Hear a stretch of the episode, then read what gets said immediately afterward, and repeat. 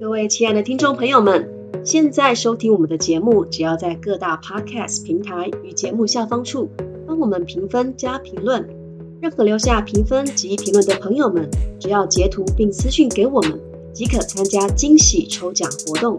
幸运听众将分别获得来自 Chandy 老师个人星盘解读服务三十分钟，或者是 Jocelyn 老师生命蓝图疗愈三十分钟哦。那么非常期待你们的回馈。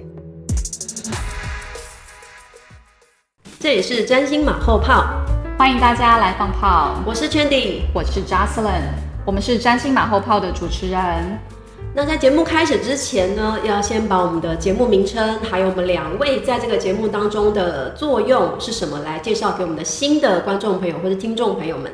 对，我们的节目呢名称叫占星马后炮。那这个星呢，它跟占星一般理解的那个星是不一样的。这个星呢，是代表我们的 heart，对，就是心脏的心，对，所以它其实是连接到去疗愈我们的心，然后我们透过星盘去知道一个人的生命历程，然后呢，同时也去看看说，哎，到底这些历程所为何来，以及对他们的生活产生了什么样的影响哦。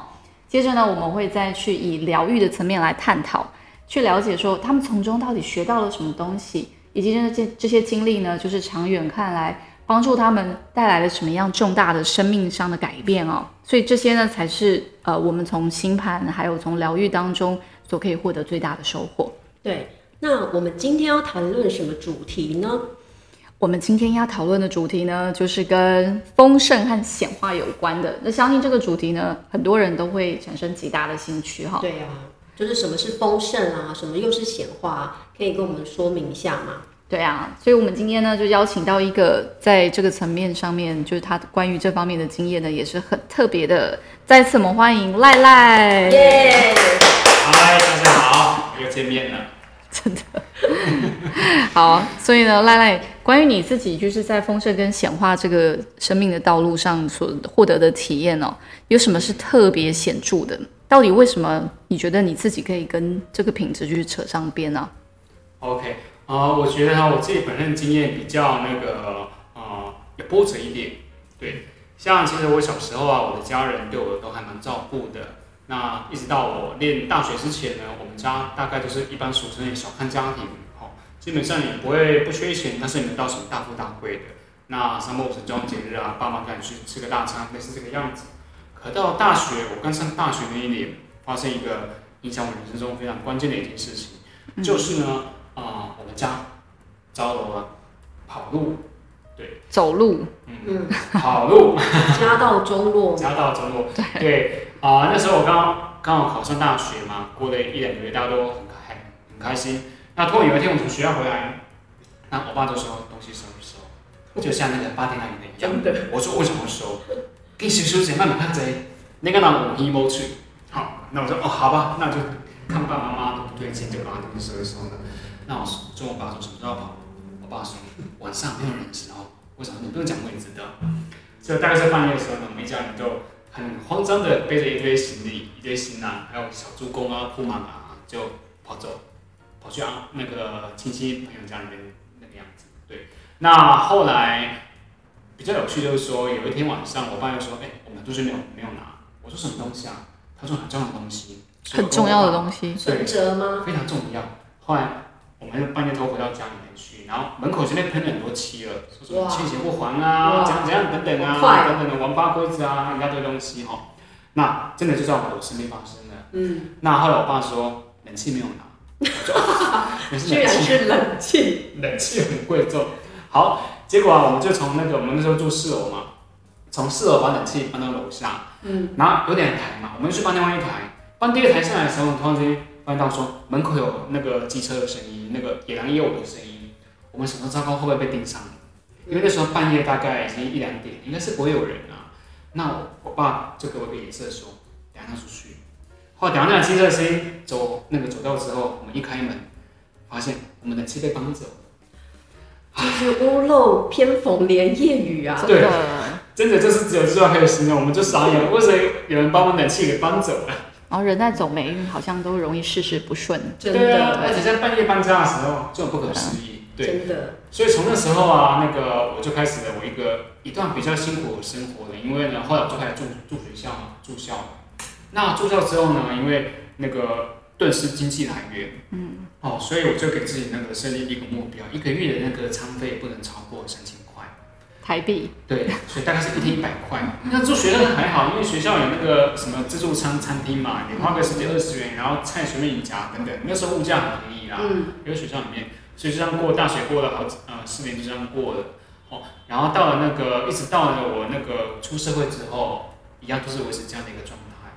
所以有很长一段时间，我一天的那个饭钱，其实基本上从我们现在这个时代是很难去想象到的，一天只有一百块钱，这样过大概应该有七八年时间了。嗯，对。那后来到了有一天之后呢，啊，突然之间我一个想法想对自己好一点，然后就从那一刻开始。我发现我的生活越来越丰盛，哎，这个我们两天讲吧。就从那时候之后，我觉得说，哎，好像金钱对我就不是很大的议题。虽然说一开始我生活过得还也还不是非常非常的丰丰盛，可是呢，当我这个念头中间一转过来之后，突然之间整个人生不一样，都一直到现在。就简单讲，大概是这个样子。哦，那你这个，我怀疑你这个意识是不是你可能开始接触神秘学或是哲学这些事情所开始发生的？嗯。其实已经，嗯，可以这么说，应该是说，我这么这么讲啊，我接触这部分的，呃，一些那个，是从我很小时候，大概大学就开始接触的，嗯，对。可是到那个大概六七七八年前，二零一四、二零一五年的时候，我自己人生发现很大的事情，对我搬到一个，我搬到中中部去住了，离开我以前很熟悉的北部，对啊，那时候呢，因为环境转换嘛，所以基本上我们生活有很大的变革，那。我刚提到说一个一天饭钱是一百块嘛，对不对？那可是我又很喜欢喝饮料，喝那果汁。那果汁我们都知道说比较便宜的一那五百 c 大概要那个六七十块。对。所以我通常是累积一个月才喝一杯果汁。嗯。那因为那时候换了环境，所以也接触到一些新的、更加灵性的一些啊一些课程或是一些经验。所以我突然觉得说，哎，我学的东西就跟我讲说要对自己好一点，善待自己。好啦，那我也知道，表面上我知道说我我每个月这样省饭钱也不会省到多少，一个月三千块，这怎么省也顶多省一两千块而已。我说好吧，那我就对自己好一点，开始那个一个礼拜给自己喝一杯果汁，就这个样子。我发现这个念头开始转过来之后呢，就这么这么样一个想对自己好的念头之后，其实我们的人生越来越有些不可思议的情况出现。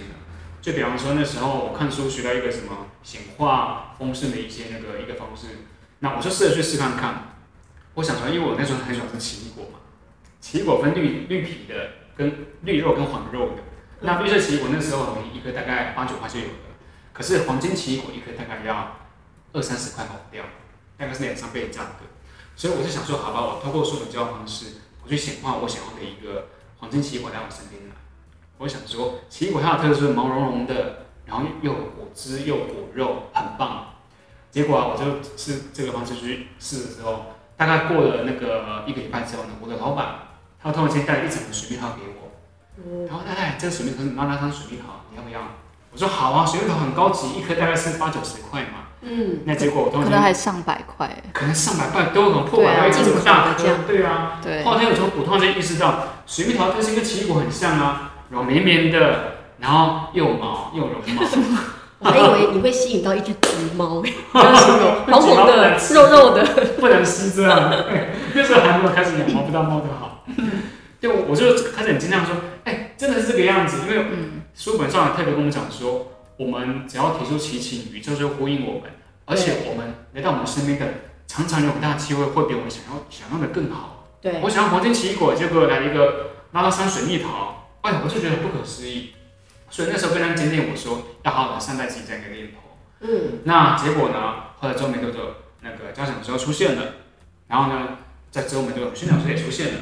对，然后呢，我的丰盛，我觉得就在这个过程里面，慢慢慢慢的被疗愈，这个波一直被疗愈，而且让我更加的去知道说，怎么样透过我们生活上的一些呃历练，去帮自己精进以及锻炼这部分的状态。嗯，对，所以。我觉得虽然说我现在没有大富大贵，但是金钱的议题对我而言已经不是一个我会去那个过度的去烦恼的一个东西。就比方而且丰衣足食的。丰衣就比方说，对啊，我们去餐厅点菜嘛，不会看到多少钱，就是买东西不用看价钱的意思吗？对，类似这个。哦，那真的是买房子还是买房子还是要看一下。买房子要财看一下。富自由了，有点接近财富自由了。但是也没有也没有到真的是那个物质面没有到真的完全自由，可是基本上心态上已经不会被这个对局限住了。对啊，不过我我也稍微分享一下，我那时候遇到赖赖老师的时候啊，我发现他有一个很奇特的一点，就是说他其实很明显的，就是他在食物上面而言，他对自己其实是比较拮据的啦。但是他对其他人都很慷慨，包括我那时候就是从呃美国回到台湾去教学的时候，我后来才知道，我就是在那天的，尤其是中餐、早餐，基本上都是由赖赖老师为我准备的。我本来还说哇，中心这么好，提供给我那么多台湾各式各样的美食。中心也有有准备了。对啊，也有啦，但赖赖老师后来私下他自己帮你加菜，对啊，私他加菜对他，私下跟我说，哇，原来他自掏腰包还帮我买了不少东西，我还可以跟他点餐。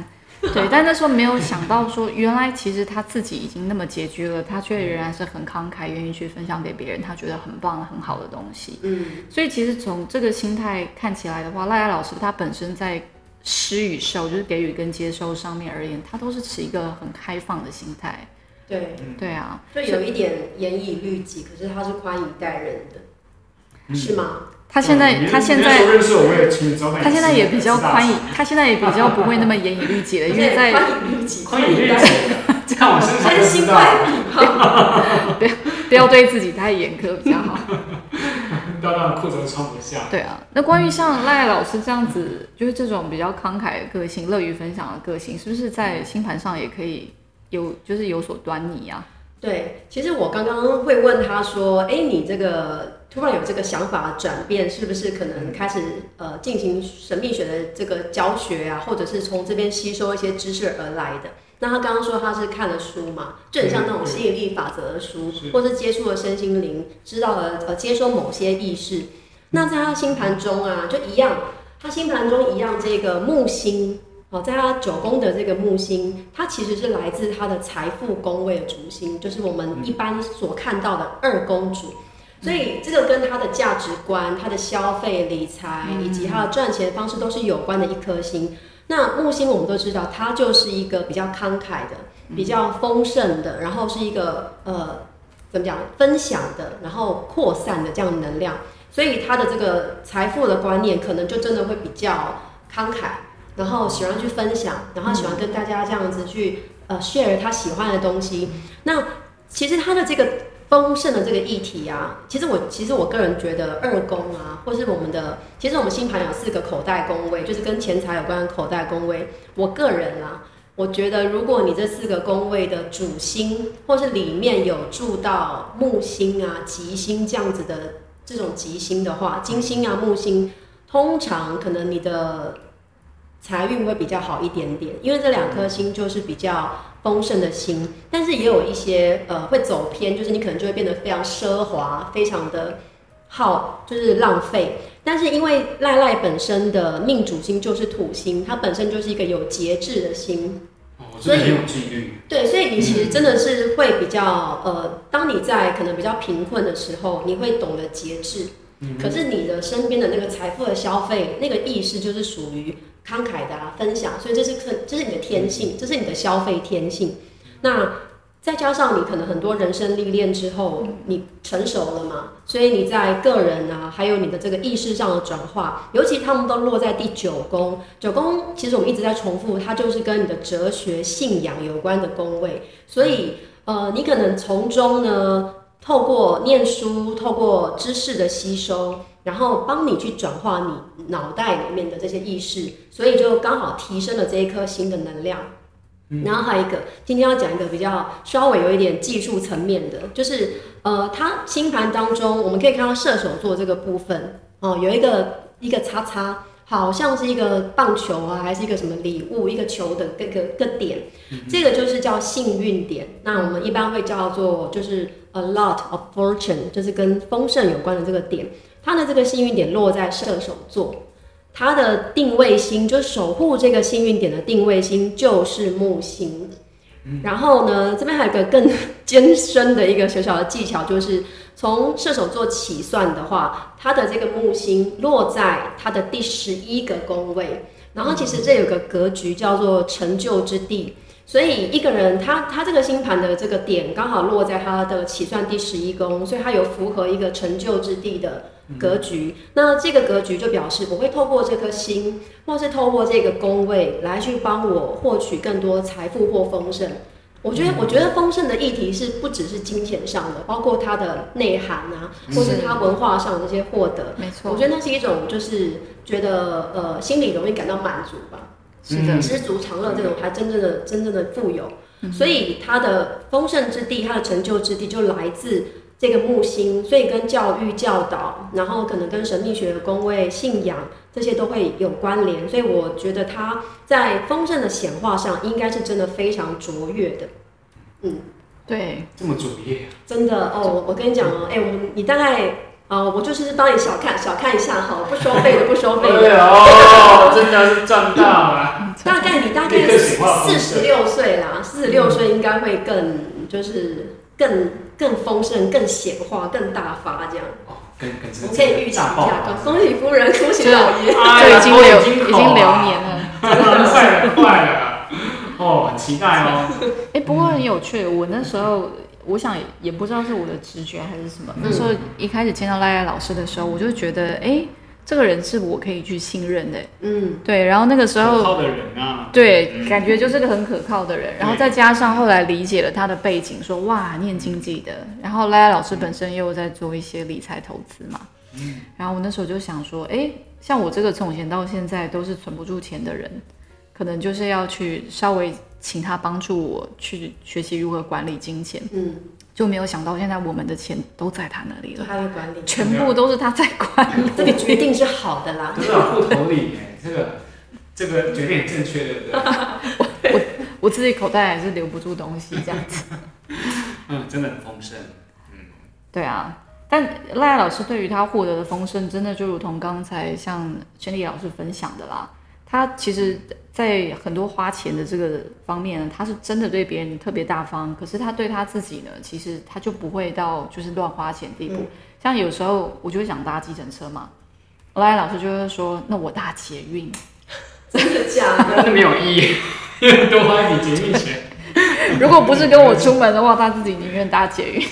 哦，嗯，好像我也是这样子哎。真的，因为因为倩丽老师自己也是土星，也是他的主跟三老师的星盘有一点雷同啦。跟土星当好朋友很赚嘛。嗯嗯，就是我们就是这言语律律己啊。对，等下去吃个饭吧，那个。开玩笑。对对啊，所以呃，从这些你的经历里面呢，就是这一路走过来，尤其是从二零一五年开始，你说从。那一年，除了遇到我，还有你自己从你所学习到的某些这些身心灵的一些吸引力法则也好啊，或者一些帮助你带来一些新的观念，好，让你真正了解显化丰盛的意义。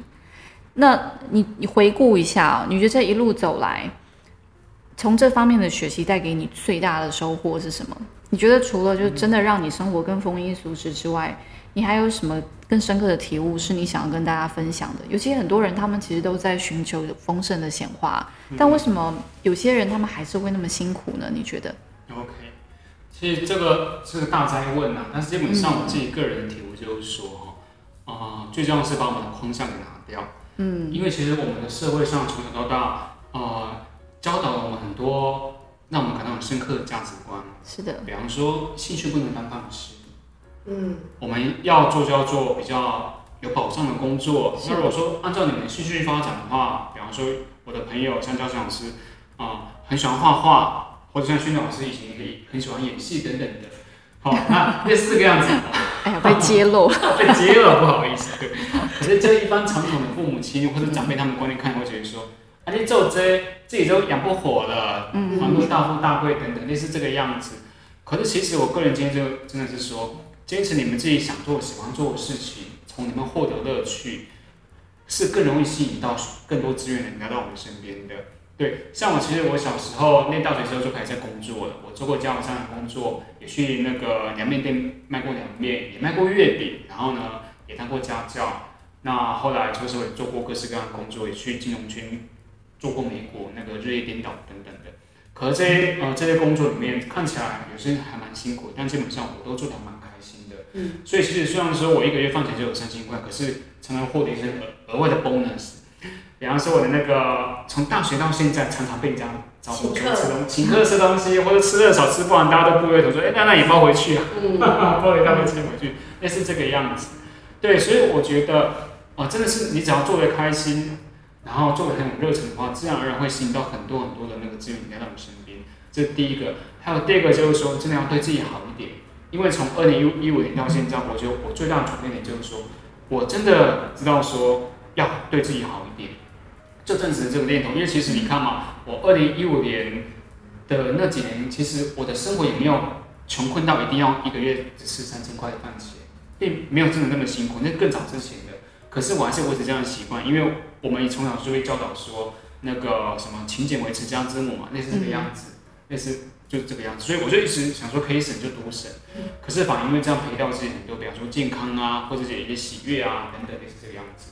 哦，所以一旦我像我刚刚不断提到的，我想对自己好一点，真的宇宙就已经，我觉得他们给我回应就是说，那让我们等你这这句话等很久，我们早就要给你这么多这么多东西，可是你常会觉得说无功不受禄，或或者觉得说，哎呀，我又没做什么大事情，没做什么好事情，凭什么有这么好的一些那个这么凭什么可以享受生活或者奖赏等等的，嗯，或者说啊，我自己家里还有欠债，怎么可以去玩呢？嗯，可是你要把这事情啊，对，所以我觉得就这样子，更加好好的善待自己。嗯。然后其实开心、快乐还有丰盛，他们是不需要很多很多前提的，是可以讲说不需要前提，你想开心为开心，你想要让自己对自己好一点，就对自己好一点，不用一定说我要符合某些条件，比方说我先把我的家人给安顿好，或者是说我先把我的负债整给清掉，我才有资格去享受生活，并不是这个样子的。对，我个人建议是这样子啊。嗯，对，而且而且更重要的是说，我觉得像这样的意图啊，或甚至是说之前从赖赖赖赖他的这个经验而言，我看不到说他是出于匮乏，所以他才会去做省钱的这这件事情。嗯，但有些人这么做是因为他们真的觉得自己在经济压力上面就是很大，或者是说他们误以为就是他们自己钱是不够用的，嗯，之类的。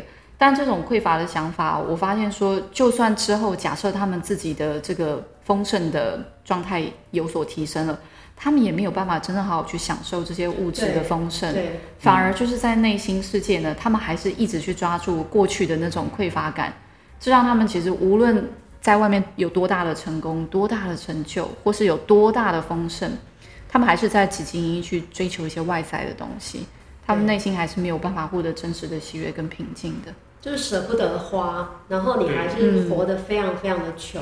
等到穷到只剩下钱吧。所以是真的过过得不开心啊。对啊。哦，我最近啊，我前天吧在跟我妈聊天，嗯然后呢，最近就不是有芒果议题嘛，就是芒果就是验出了什么病毒，然后我们就跟我妈妈聊到这个芒果的事情，然后她就说，哦，芒果啊，这个真的好贵哦，嗯。那贵到呢我就买不起，然后就跟我妈说，你不要说你买不起，你要说我不想买。然后我们两个就争执很久。他说：“哦，我所以我我就买不起啊，我就不买啊。”我说：“不不不，是不是你买不起？是你不想买。我不要买，我可以吃别的，但我不要买芒果。”我说这两个是差很多的。对她说：“啊，有什么差？”我说：“有有有有，你背后的不，我买不起是是你是出于很穷的，嗯我没有钱，我买不起，我不能吃这么好的东西，我不配，我没有这个价值。对对，可是我不要是我的选择，我可以吃别的哦，很多丰盛的食物在我身边，我不一定要吃芒果。然后就一直跟他讲半天，我说那是背后的，本来想跟他说意识，或者说啊那是背后的想法不同。嗯，然后我们两个这样纠结了一阵子，后来他好像终于又比较被我稍微说服了一。下对对对，嗯真的，其实就同样一件事情，但是你用不同的方式去诠释它、看待它，真的就会带来很大的差异性。没错。嗯，对。对啊，而且其实哈，像那个，就你刚刚有提到过说，一些比较那个社呃社会上一些很奇怪的价值观，我还想到一个东西，就是说，像我们长辈常跟我讲说，我不要求大富大贵，我钱够用就好了。嗯，是是可是，是有一天我知道你突然跟我讲说，那那钱够用就好，OK。可是你有没有想过说，为为什么不把它转化成多多益善？嗯因为钱它是一个工具，一个资源，它够用就好。可是很多人并不，心里不是这样想，觉得这样讲。对，因为你有越多的一些这些物质面资源，其实你可以做的事是更多的。所以为什么不用多多益善去取代够用就好的一个想法。这个其实也让许多人他们的物质面的一个丰盛显化带来一些局限局限性。对对啊，是的是没有错的。而且其实像呃，我我爸爸就是我们上一代，他们也有一个想法，是我我曾经听过，他们认为要珍惜有时钱，嗯，就他们认为哦，你现在能够去获得这些金钱，但是你不见得能够永远的去保有它。所以，既然你现在有这些金钱的话，那你当然就是必须要去以保守的态度来对待你手上有的这些资产。所以，比如说像我父母抱持这样的观念，我们家已经在美国住了二十几年了，到现在都还没有买一栋房子。嗯，就他们对于真正就是要去把钱花出去这件事情是充满恐惧感的，就是很很就是很有不安全感。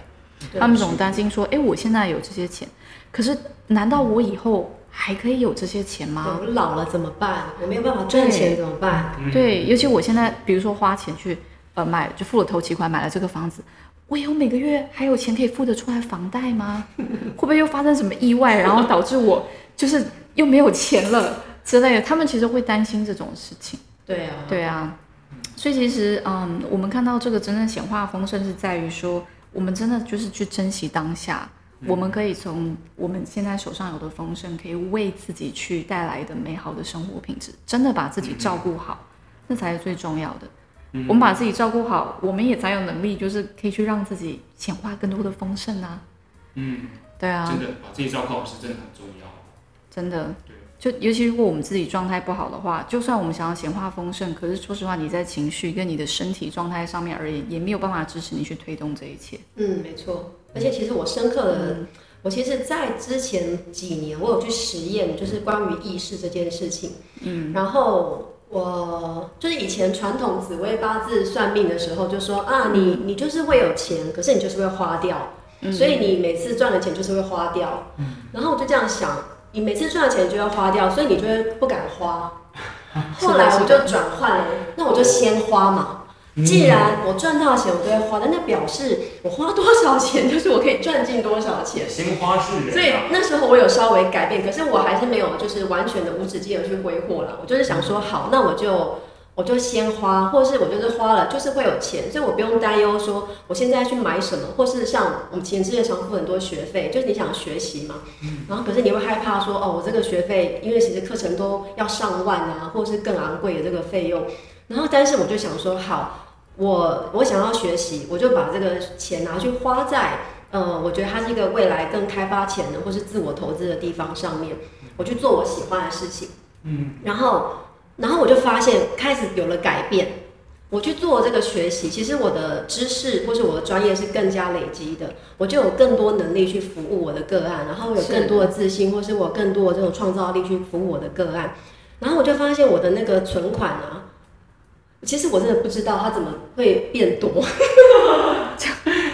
不知道钱要进来对，我有时候觉得哎奇怪，我其实我不是没有在理财吗？我我不是就是不大会赚钱或是存钱吗？可是有一天打开存簿，哇，我什么时候默默的就是累积了一些存款？嗯，然后我觉得就是从我改变这个意识开始，然后再加上我那时候也做了，就是会默默的行善啊，或者是去帮助这些流浪猫的事情。嗯，我其实发现我越投入在。我想要去付出，我先去付出，或是我就是真的想要去做这些嗯很很好的事情。我觉得他给你的那个回馈，就是宇宙他会给你的，你想做什么事，宇宙会给你，就是帮你做，帮你吸引嘛。我就发现，我对于金钱那种以前比较有匮乏感，就是真的会担心下一餐啊，我没有个案怎么办啊，还是什么什么什么的。后来我发现，这个意识一旦改变之后。呃，当我每次就是先去做什么的时候，他就会来回应你了。嗯，嗯是的，对，真的。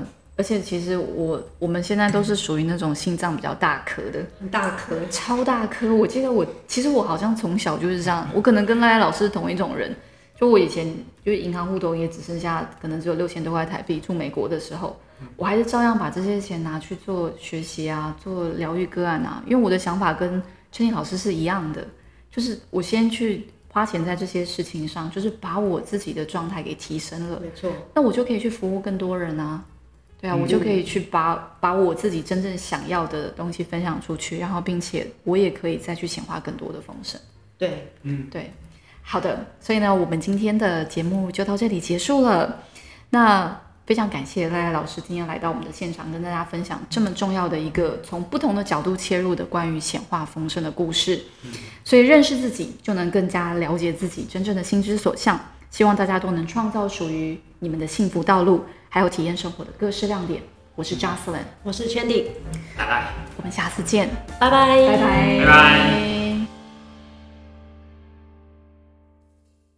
喜欢我们的节目吗？记得订阅、按赞、分享，用行动来支持我们。也欢迎你留言来告诉我们你对这一集的想法。真心马后炮，那么我们下次再见。